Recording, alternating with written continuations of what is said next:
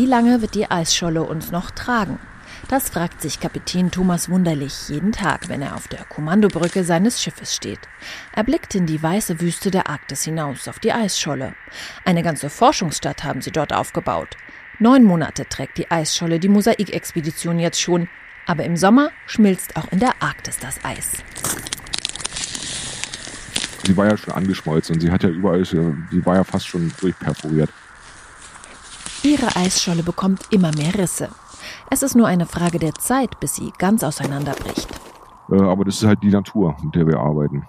Äh, die gibt uns eigentlich den Weg vor. Wir haben zwar ein großes, starkes Schiff, mit dem man sehr, sehr viele Sachen machen kann, aber die Natur gibt uns die Rahmenbedingungen.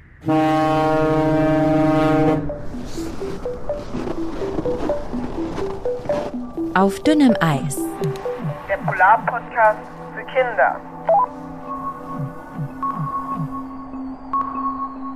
Hallo und willkommen zum letzten Abschnitt unserer aufregenden Forschungsreise in die Arktis. Folge 5. Die Scholle bricht auf dem Weg zurück. Ich bin Anna und gemeinsam mit unserem Kinderteam erzähle ich euch von der Mosaikexpedition. Sie ist die aufwendigste Polarexpedition aller Zeiten. Davon haben wir euch ja schon in den ersten vier Folgen unseres Polar-Podcasts erzählt. Was schon passiert ist. Der Forschungseisbrecher Polarstern fährt los von Bremerhaven in die Arktis. 100 Leute sind an Bord, die Crew und WissenschaftlerInnen aus über 20 Nationen. Sie fahren nach Norden, bis die Eisschicht auf dem arktischen Ozean so dick ist, die Eisschollen so mächtig, dass auch einer der besten Eisbrecher der Welt nicht mehr durchkommt. Sie suchen sich eine besonders feste große Eisscholle, lassen sich daran festfrieren, bauen ihre Forschungsgeräte und Messstationen darauf auf und beginnen zu forschen auf dieser Eisscholle, die auf dem arktischen Ozean treibt. Die Polarstern, das ist ja dieses Schiff, das dahin gefahren ist. Das hat sich ja extra einfrieren lassen. Das ist sehr, sehr gewagt natürlich, auch mit heutiger Technik. Ein Jahr lang bei, äh, ich weiß nicht wie viel Grad, ich glaube minus 40 Grad und weniger, mh, mit Eisbären überall halt äh, sich an der Eisscholle frieren zu lassen.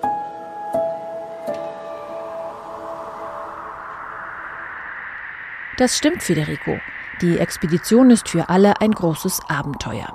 Deshalb passen alle auch gut aufeinander auf, wenn sie im Eis forschen ab minus 20 Grad, da darf man dann auch nicht mehr alleine gehen, sondern man muss immer einen dabei haben, der einen also zum Beispiel ins Gesicht guckt und sieht, also ob die Haut plötzlich wachsartig wird, ne? Dann hast du gerade jetzt so beim jenseits von minus 20 hast du ruckzuck gerade an den Fingern. All das könnt ihr noch einmal nachhören in den ersten vier Folgen unseres Podcasts. Und auch wie das war in der Dunkelheit der Polarnacht. Ein halbes Jahr geht in der Arktis die Sonne nicht auf. Es war ja dunkel stockdunkel. Kapitän Stefan Schwarze hat sechs Monate lang keine Sonne gesehen. Irgendwann fängt die Haut an zu kribbeln, sagt er. Also wir hatten zwar die Beleuchtung des Schiffes, aber danach war dann Schluss. Ich hätte Sorge vor der Dunkelheit, weil ich schon den Winter immer ein bisschen grau und langweilig finde. Ich stelle es mir sehr, sehr erleichternd vor, dann wieder äh, in die Helligkeit zu kommen. 17 only. Ozeanograf Benjamin Rabe hat monatelang nur im Dunkeln geforscht, konnte nur das sehen, was seine Stirnlampe vor ihm erleuchtet hat.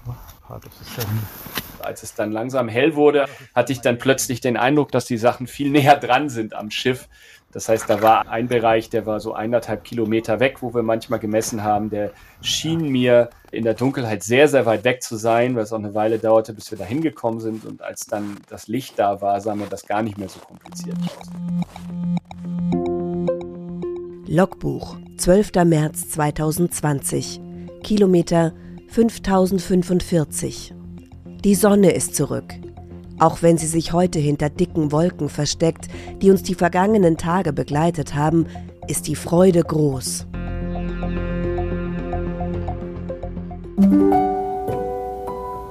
Ja, es ist gigantisch. Also es ist einfach, es ist einfach ein, ein wunderschöner Moment, wenn, wenn das Licht wiederkommt. Im Frühling wird das Forschen auf dem arktischen Eis ein wenig leichter.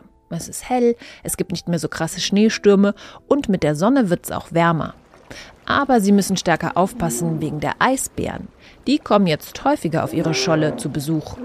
Wir hatten im letzten halben Jahr ungefähr 68 Eisbärbegegnungen und die ließen sich eigentlich nur schon mit, mit Krach, mit Krach vertreiben.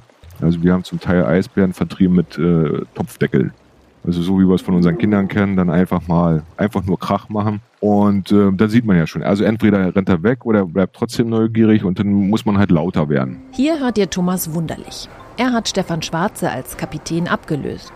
Im Juni geht Kapitän Stefan wie auch ein großer Teil des Expeditionsteams von Bord und kehrt mit einem Versorgungsschiff nach Bremerhaven zurück. Kapitän Thomas und eine neue Crew und neue ExpeditionsteilnehmerInnen übernehmen. Thomas ist 41 Jahre alt, seit 20 Jahren steuert er das Forschungsschiff Polarstern durchs Eis und kennt sich aus mit all dem, was da auf sie wartet. Die Eisbären sind nicht nur eine Gefahr für die ForscherInnen der Expedition, sondern auch für die wertvollen Forschungsergebnisse und Daten. Zum einen, wenn die dann da irgendwie mit ihrer Tatze dann ranhauen, ist tatsächlich gleich eine, Wochen, eine Wochenaufgabe zerstört. Oder dass die halt irgendwo rumknabbern. Das sollte halt auch vermieden werden. Neben den Eisbären gibt es noch eine weitere Herausforderung.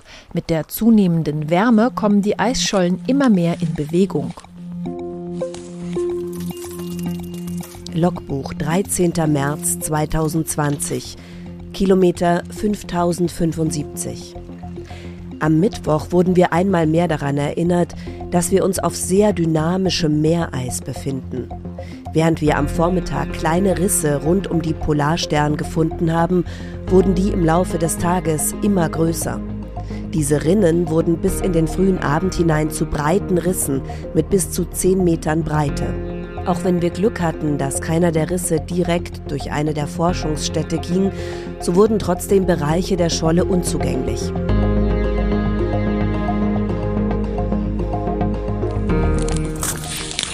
Die Arktis wurde immer dynamischer, es ging in die Sommermonate hinein. Das Eis ist immer weiter aufgebrochen und äh, da musste man schon mit kühlem Kopf vorangehen. Das Expeditionsteam muss wahnsinnig aufpassen, dass es nicht einbricht. Je sommerlicher es wird, desto häufiger gibt es Risse in der Eisscholle. Wie Flüsse trennen sie manche Forschungsbereiche. Einige WissenschaftlerInnen können ihre Messstationen nur noch mit dem Kanu erreichen. Die Mosaikexpedition bewegt sich auf immer dünnerem Eis. Es ist mittlerweile Juli und das Eis in der Arktis schmilzt in diesem Jahr besonders stark. Noch nie ist im Sommer so viel weggeschmolzen wie 2020, dem Jahr der Expedition. Die Eisbären finden immer weniger Eisschollen, auf denen sie jagen können. Und auch für die Expedition wird es brenzlig. Wie lange kann das noch gut gehen? Logbuch 28. Juli 2020 Kilometer 8000 Während das Eis um uns herum schon lange zerfallen ist, hat unsere Mosaikscholle, die wir im Oktober 2019 ausgewählt haben, immer noch eine beeindruckend stabile Basis für unsere Forschungen. Aber auch diese Scholle wird ihren Lebenszyklus jetzt bald an der Eiskante beenden. Heute haben wir bereits in 300 Metern Höhe Temperaturen von 14 Grad gemessen und das Schmelzen ist in vollem Gange. Zwei Tage später entscheiden Kapitän Thomas und das Expeditionsteam, es wird zu gefährlich. Wir bauen die Forschungsstadt ab und bringen alles zurück aufs Schiff. Gerade noch rechtzeitig, weil am Morgen danach die berühmteste Scholle aller Zeiten auf einmal in der Nacht frühmorgens zu unserem 7 Uhr Meeting einfach auseinandergebrochen ist. Zehn Monate lang sind sie mit der Scholle durch das Nordpolarmeer gedriftet, 1700 Kilometer. Das ist ungefähr so weit wie von Flensburg, der nördlichsten Stadt Deutschlands, bis ans Mittelmeer. Dann zerbricht die Eisscholle in tausend Stücke, leise, ohne großen Knall. sie war ja schon angeschmolzen und sie hat ja überall, sie war ja fast schon durchperforiert. Und sowas bricht nicht mit, mit Pauken und Trompeten. Es ist dann einfach tatsächlich, es ist einfach nur klanglos passiert. Was äh, tatsächlich ähm, mit einer der emotionalsten Momente auf der Expedition gewesen ist. Das war ja ein Zuhause für das Schiff und für, für die zurückliegenden Monate und für die Wissenschaftler. Man hat ja sozusagen die, die Geburt, die Geburt bis zum den ganzen Lebensprozess dieser Scholle begleitet, bis zum Sterben. Aber die WissenschaftlerInnen sind noch nicht fertig. Die Expedition ist noch nicht zu Ende. Kapitän Thomas steuert die Polarstern Richtung Ostsibirische See. Sie wollen auf einer neuen Scholle weiterforschen. Auf ihrer Fahrt erleben sie wieder, wie viel Eis schon verloren gegangen ist. Eigentlich sollten ihnen mächtige Schollen den Weg versperren, aber sie können direkt über den Nordpol fahren. Als wir dann von Ostgrönland dann nochmal in die Ostsibirische See, hatte sich ein Seeweg geöffnet direkt über den Nordpol.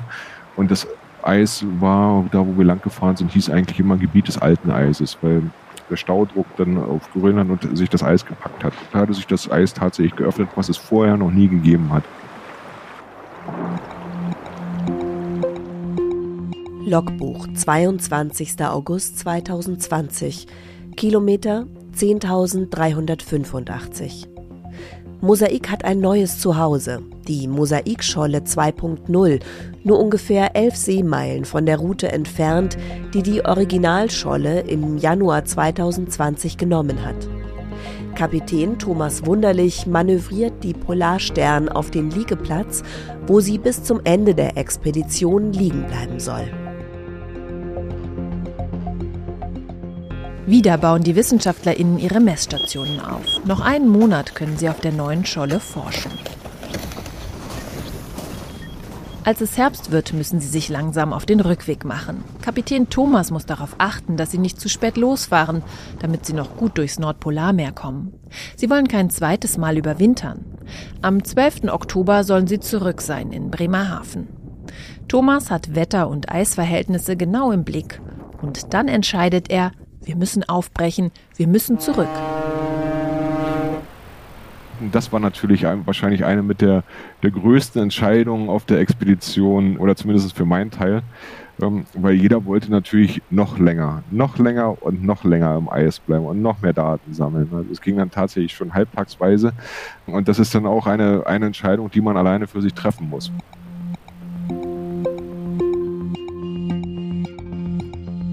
Logbuch 21. September 2020 Kilometer 10.780 nach zwei Tagen des Campabbaus haben wir uns am Sonntagnachmittag mit einer kleinen Feier von unserer Scholle verabschiedet und die Chance auf ein letztes Gruppenfoto auf dem Eis genutzt.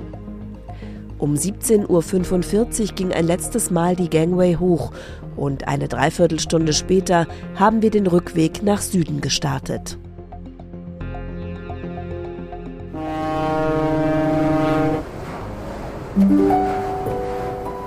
Als ich da draußen stand und wir von dieser Scholle ablegten und uns dann halt irgendwie gen Süden machten, also in Richtung der anderen Schiffe, durchströmt einen schon so ein Gefühl auch von, von Stolz in gewisser Art und Weise, weil man halt weiß, so, wir haben jetzt hier diese Mission, wir hatten diese Mission, dass wir unfassbar viel gearbeitet haben, dass wir uns halt so unfassbar vielen Herausforderungen stellen mussten und dass ich halt dann irgendwie so dachte, krass, und das muss ich sagen, das denke ich bis heute, wie habe ich das eigentlich gemacht? Und das war ganz, ganz viel Stolz und Zufriedenheit, mit der man da abgefahren ist und dann kommt natürlich irgendwann die Erschöpfung. Kapitän Thomas kann sich noch nicht entspannen. Er muss die Polarstern jetzt durch das Eis navigieren. Aber diesmal kommen sie gut durch. Pünktlich am 12. Oktober läuft die Polarstern in Bremerhaven ein. Logbuch 12. Oktober 2020 Kilometer 16.232 Willkommen zu Hause. Die Polarstern ist zurück in Bremerhaven, zurück von einer Expedition der Superlative. Nie zuvor war ein Schiff im Winter so weit im Norden. Nie zuvor konnten Forschende so umfassend dringend benötigte Klimadaten in der am stärksten vom Klimawandel betroffenen Region sammeln. Festgefroren an einer Scholle trotzten sie extremer Kälte, arktischen Stürmen und einer sich ständig verändernden Eisscholle.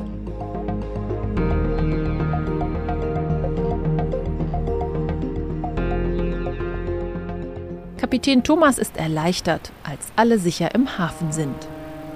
Ja, aber es war schon befreiend irgendwie, dass man es zu Ende gebracht hat. Es war befreiend und alle waren eigentlich auch glücklich, die Wissenschaftler über all die Monate. Auch Sicherheitsexpertin Biela König ist froh, dass alles so gut gegangen ist. Das Schlimmste war irgendwie eine, eine, leichte Erfrierung irgendwie an der Nasenspitze oder am Finger oder so. Mehr hatten wir nicht das ganze Jahr über. Und ich hatte natürlich viel, viel mehr Bedenken, dass wir da ähm, Probleme kriegen. Wenn man ein Jahr irgendwie da draußen ist, ähm, in so einem lebensfeindlichen Gebiet eben, habe ich gedacht, dass wir dort mit diesen Sachen viel mehr zu tun haben. Das Thema wirklich Orientierung und so, dass wir da, dass mehr Leute verloren gehen oder so, oder dass wir auch mehr Unfälle haben irgendwie auf dem Eis, dass wir mehr Leute evakuieren müssen oder so. Da hatte ich eigentlich eher mit gerechnet. Und das hatten wir gar nicht.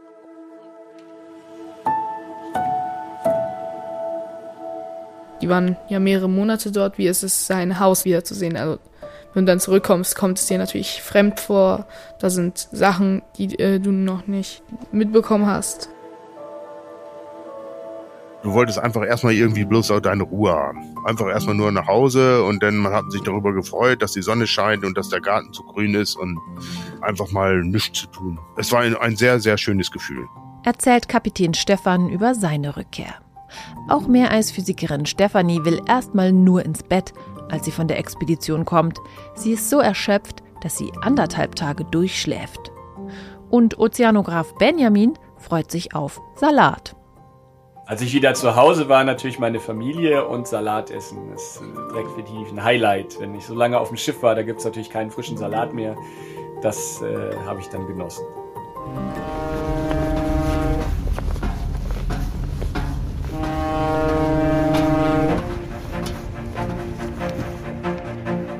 Die Rückkehr der Polarstern, ihre Ankunft in Bremerhaven wird gefeiert.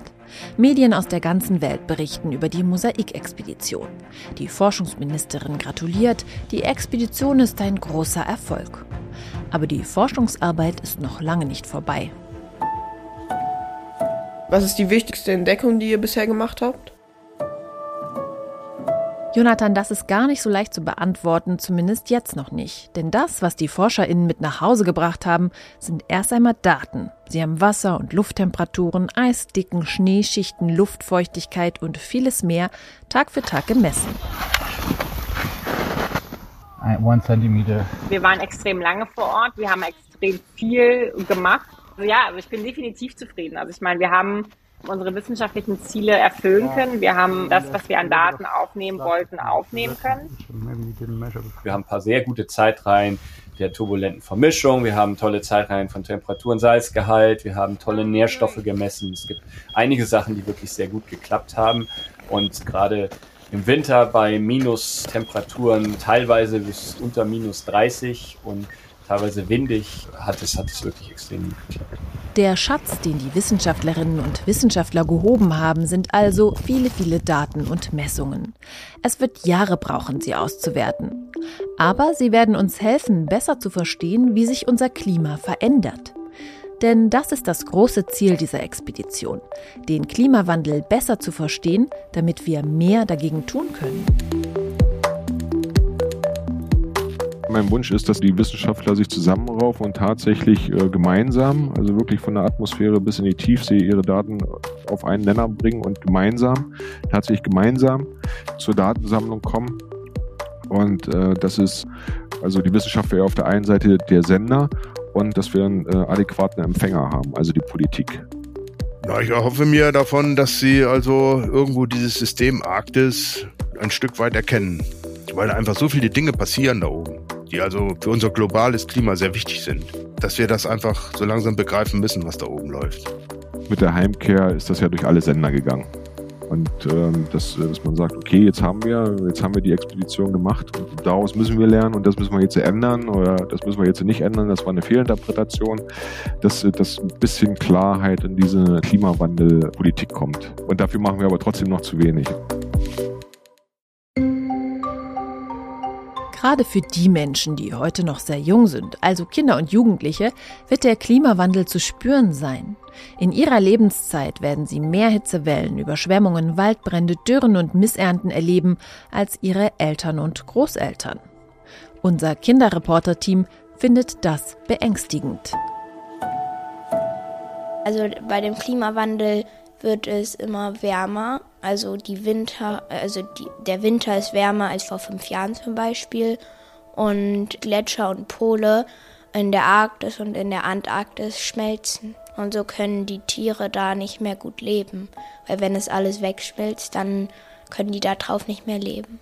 Der Klimawandel wird ausgelöst durch Fabriken und so Umweltverschmutzung halt, dass äh, Abgase in die Luft geraten und Plastik und sowas in die Pflanzen und das erhitzt dann sozusagen die Luft und äh, dadurch passiert ganz, ganz viel Schlimmes. Der Nordpol schmilzt, äh, und Eisschollen fallen ab. Von den lauter Abgasen von den äh, Flugzeugen, Autos und so ähm, staut sich so eine Hülle um die Erde und äh, die Sonne kommt da gut rein, aber sie kommt nicht mehr raus und deswegen wird es immer wärmer um und in der Erde.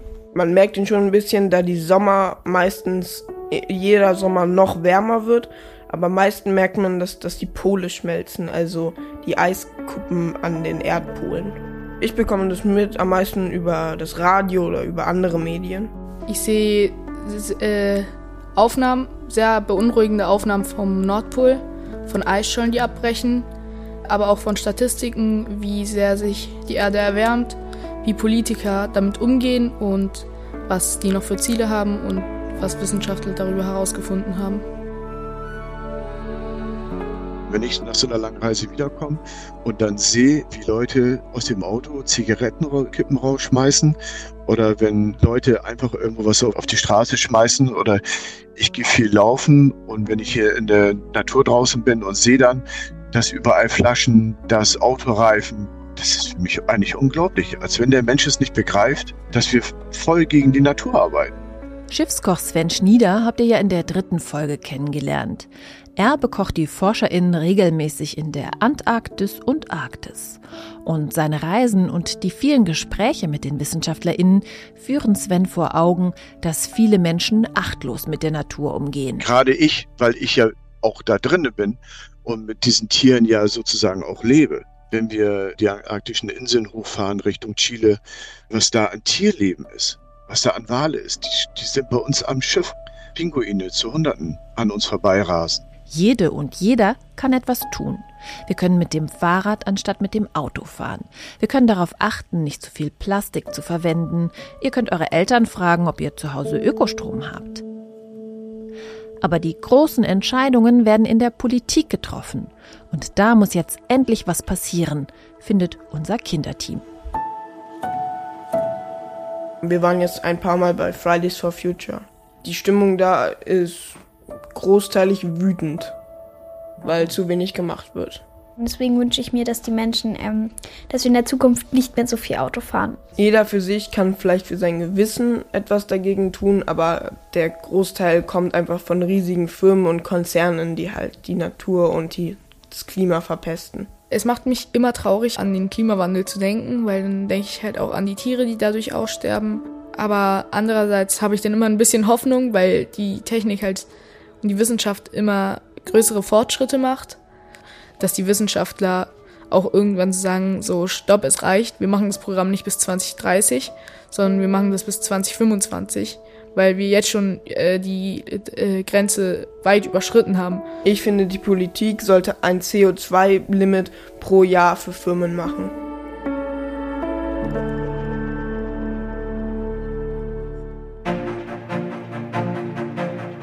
Die Daten der WissenschaftlerInnen der Mosaikexpedition helfen nicht nur laut Stopp zu sagen.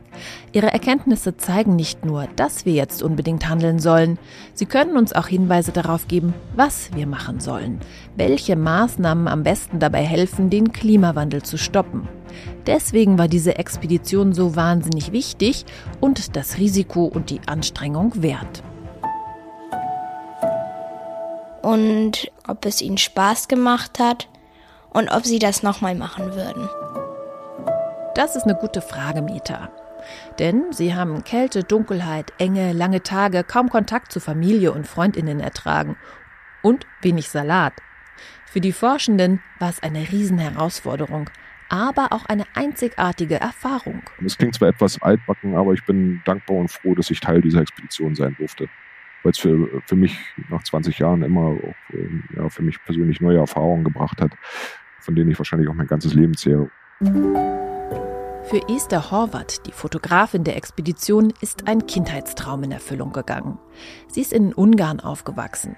Als kleines Mädchen sieht sie im Fernsehen, wie Wissenschaftler in der Arktis durch den Schneesturm stapfen. Diese Szene, wo ich diese Menschen im Sturm gesehen habe, es waren, sie waren auch sogar Schwarz-Weiß-Aufnahmen, weil die, war, das, die waren sehr alte Aufnahmen von den 60er eigentlich. Das hat mich so fasziniert als Kind, als Mädchen. Ich habe gewusst, ich möchte das erleben. Ich würde sehr gern in diese in Polarregionen arbeiten und ich, ich möchte das auch erleben.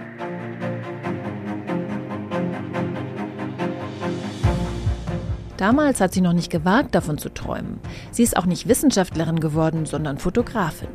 Aber ihre Faszination für das Eis ist geblieben. Und als sie dann von der Mosaikexpedition erfahren hatte, da wusste sie, ich will dabei sein. Ihr war es wichtig, euch davon zu erzählen, dass für sie ein Traum, der unerreichbar schien, in Erfüllung gegangen ist. Also, traut euch zu träumen und verliert nie eure Träume aus den Augen, egal wie groß sie sind. Sie können euch in die Arktis führen oder auf den Mond oder wohin ihr möchtet. Und ihr könnt helfen, die Welt zu verändern. Ich glaube, es ist sehr wichtig für unsere Träume im Leben, Schritte zu machen. Wir wissen das nie, ob wir diese Träume er erreichen oder nicht. Und Träume ist auch ein Kompass in unserem Leben. Es zeigt, welche Richtung wir weitergehen sollen.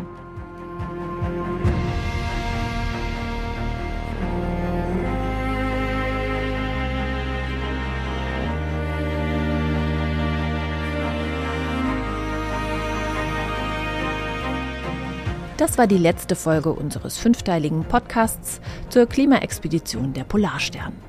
Der Podcast begleitet die Sonderausstellung Dünnes Eis im Deutschen Technikmuseum. Dort seht ihr zum Beispiel einen Polaranzug, einen Eisbohrer oder den Wetterballon Miss Piggy. In den Show Notes findet ihr außerdem Links zu Organisationen, wo ihr euch engagieren könnt. Wir sagen Tschüss und danke fürs Zuhören. Auf dünnem Eis ist ein Podcast des Deutschen Technikmuseums mit freundlicher Unterstützung vom Alfred Wegener Institut. Dieser Podcast ist eine Produktion von Studio 3, Anna Bilger, Vanessa Löwel und Julia Riedhammer.